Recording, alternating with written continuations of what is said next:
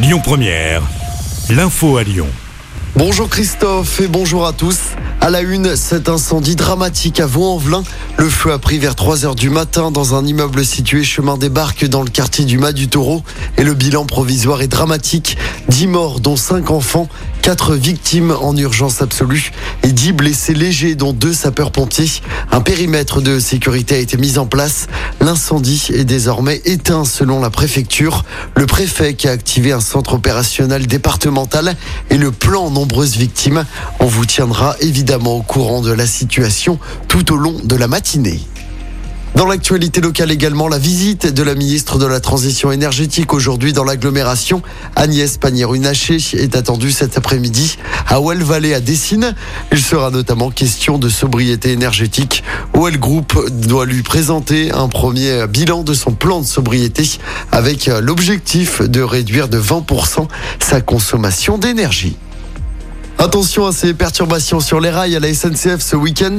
Les aiguilleurs sont en grève jusqu'à lundi. Des trains sont supprimés pour ce premier week-end des vacances scolaires. Les grévistes demandent une meilleure reconnaissance de leur profession et une amélioration de leurs conditions de travail. Les contrôleurs, pour rappel, sont appelés à cesser le travail pour les week-ends de Noël et du jour de l'an. Des rues 100% piétonnes demain à Lyon avec la nouvelle édition de La Voie est libre. De 11h à 19h, les Lyonnais vont pouvoir de nouveau déambuler librement dans la ville. Ça va se passer dans le 3e, le 4e et le 7e arrondissement.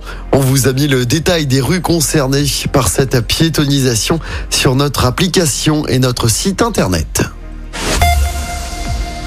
Passe au sport en basket. Troisième victoire d'affilée pour l'Asvel en Euroleague. L'Asvel a arraché la victoire dans les derniers instants du match contre l'Olympiakos hier soir à l'Astrobal. Victoire 77 à 75. Prochain match pour l'Asvel, ce sera dimanche après-midi en championnat sur le parquet de Strasbourg. Et puis en football, victoire très importante de l'OL sur la pelouse d'Arsenal. Hier soir en Ligue des Champions, victoire 1-0 défi de l'OL qui avait été battu 5-1 au match aller. L'OL qui rejoint Arsenal en tête du groupe avec 10 points. Un match nul suffira mercredi prochain contre la Juventus pour se qualifier.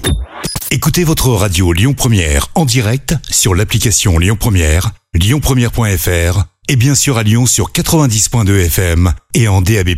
Lyon Première